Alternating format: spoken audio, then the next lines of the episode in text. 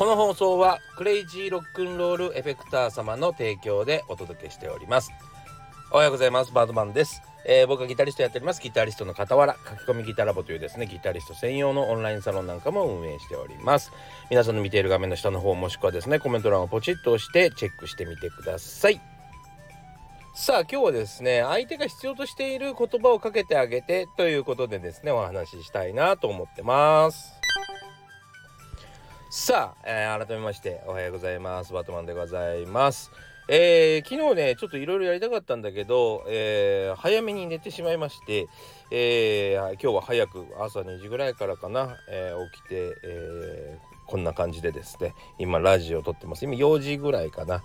えー、朝一番最初に起きたら何するかっていうとですねまあネット関係のいろいろ返信が来ているやつをまあ返したりとかですねメッセージとか返したりえー、しております。でね、今日、今朝、あのー、なんていうの、この間、えー、YouTube で企業案件をやったやつがですね、新しい商品を作ったから、えビデオのを作れるかどうか考えてみてくれないかみたいな感じで、え英語でね届いておりました。最近英会話の勉強してるから一つも英語の文章は作れないんですけど英語を読むことができるようになってきたんですよね。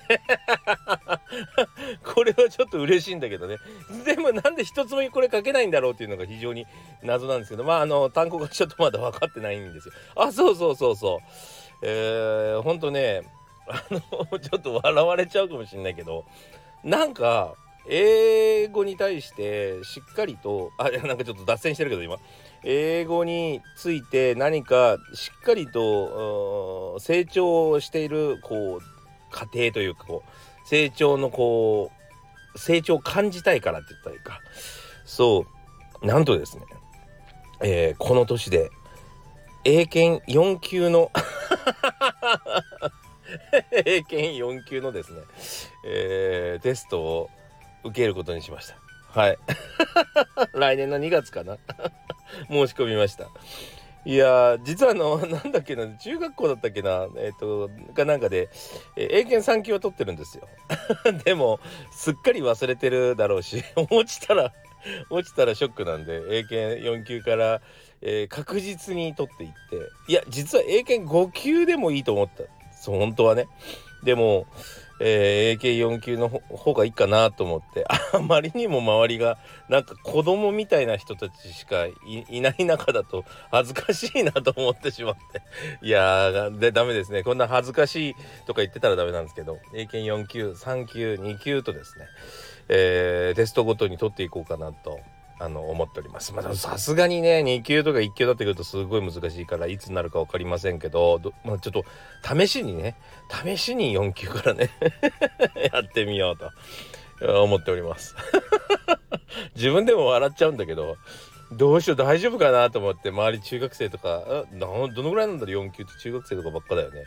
そうその中にですね混じってやろうと思ってるんですけどもまあまあまあそうそうそう新しいのが、えー、出てきてます。商品が出てきてます。そう、えー、その前のその商品は何かというとリップ X というやつでですねこれもまためちゃくちゃ便利なやつでどんなアプリだったかというとまあパソコン用のアプリなんですけどね。えーまああの楽曲を読み込ませる楽曲を読み込ませるのにねどのぐらいかな？10分ぐらいかな？僕のパソコンそんなに速くないから10分ぐらいかかっちゃうんだけど、えー、それでボーカルとベースとギターとドラムとなんかシンセとかそんな感じでですね音をね分けてくれるんですよ。分割してくれるの。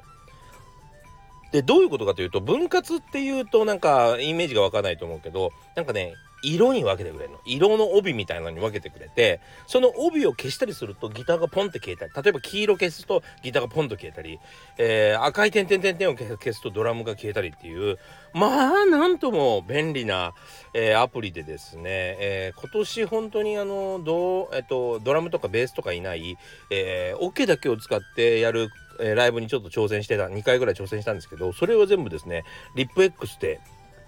えー、音源を作りました。それで、まあ、ギターを抜いたりとか、えー、歌は抜くけどコーラスは残したりとか。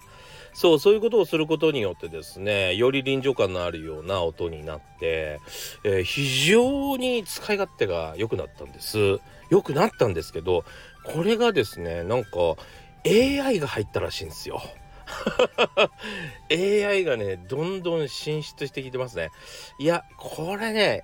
AI ねものすごいスピードで、えー、来るなぁと僕は思ってます。なんか思ってえーと、想定していた体感よりもですね倍ぐらいのスピードでなんか、えー、物事が進んでってるような感じがしますね。そう。なのでですねまあその AI を、えー、入れてそのリップ X がベースになってアプリにですね AI を入れて楽曲を作ったり、えー、メロディーを生成したり要はそのメロディーを例えばタンタンタンタタンってだけ入れたら続きを書いてくれたりとか、えー、ここだけちょっと変えたいんだけどっつったらなんか違うやつを提案してくれたりとかもう作曲ということがですね恐ろしく簡単に、えー、なってくるっていうことですね。これがまあ最新の状況です。だからだんだん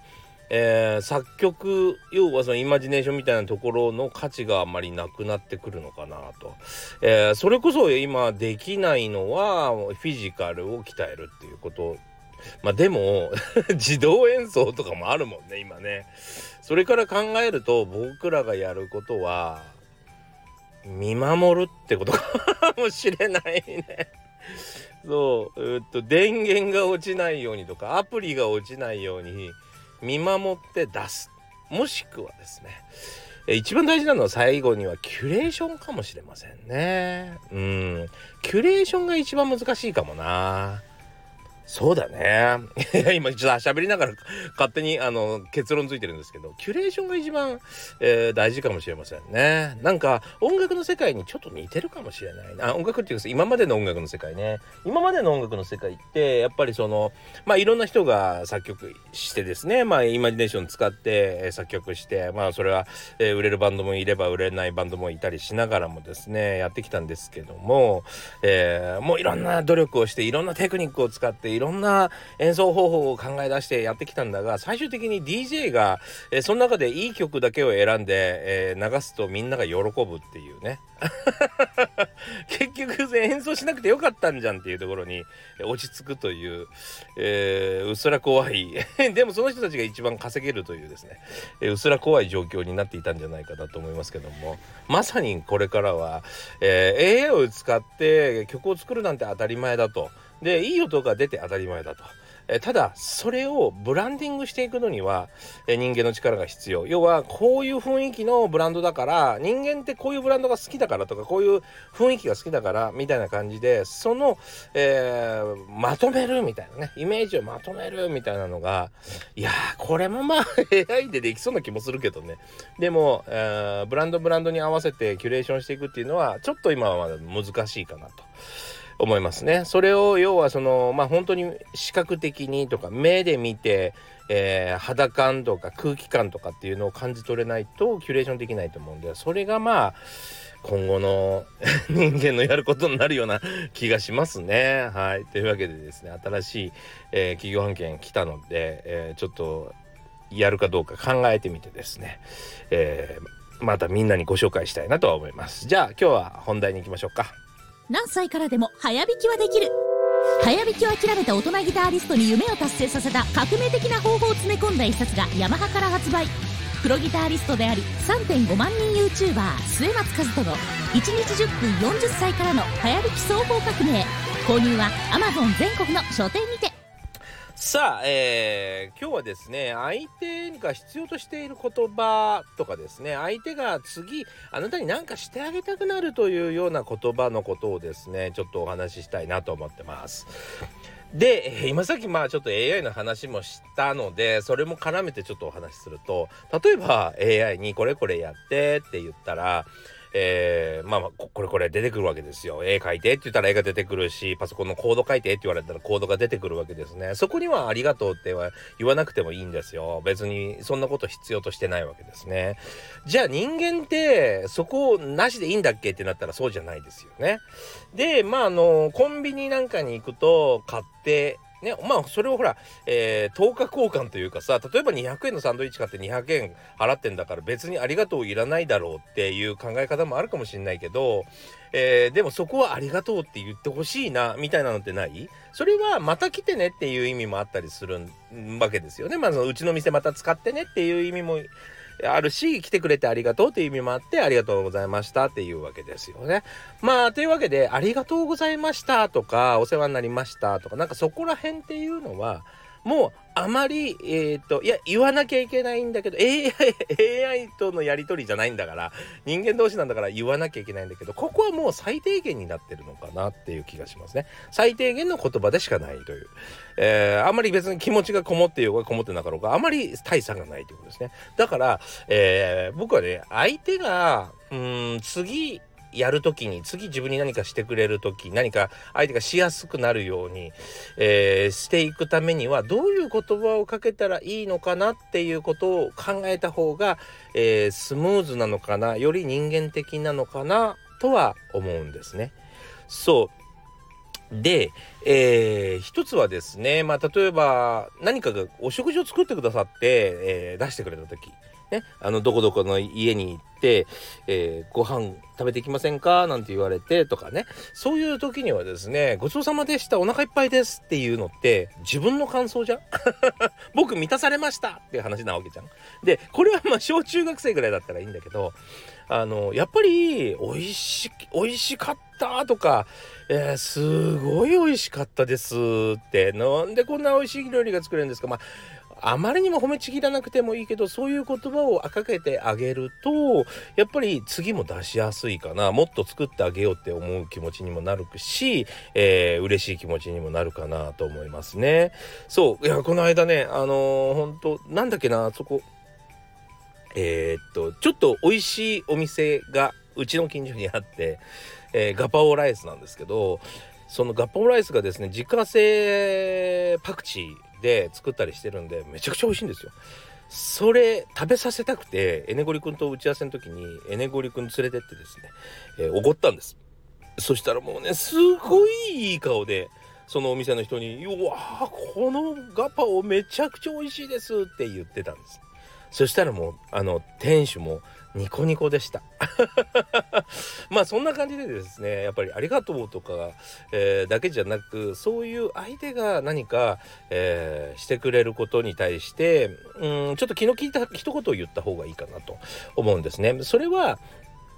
なぜかというと例えばねあのー、900円の、まあ、チェーン店の定食っていうものもありますよね。でも900円のうん、おじさんおばさんがやってる、えー、定食屋さんでは量が違ったりとか味の仕込みの時間が違ったりとか、えー、するわけじゃないですか。でまあチェーン店だったら店員さんが仕込んでるわけじゃないのでまああの極端な言い方ですけどそんな気の利いた言葉はいらないかもしれない。でもおじさんおばさんとかが個人的にやってるようなお店っていうのは少しでも笑顔が見たくってとか少しでも美味しいと思って欲しくって一生懸命めんどくさい仕込みをしてくれたりしてるわけですよね。わざわざ手のかかる、えー、方法でやってくれてたりするわけですよ。その気持ちにちょっと応えるというかわざわざ、えー、時間使って自分のためにやってくれたこと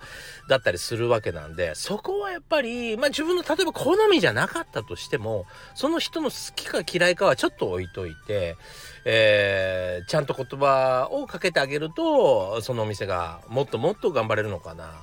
それはもっと言うとですね、えっと、今はまあただのお食事の世界ですけどもお食事の世界の話ですけどももっと言うと僕らみたいな個人的なクリエイターでやっている人とかにはですねまあ何か、えー、教えたり教わったりとかする時にはですねこその言葉は結構必要なのかなと思いますね。で実際あの、まあ、YouTube やっててもそうなんですけども、えー、例えばね前、うん、そこら辺をやっぱはっきりさせ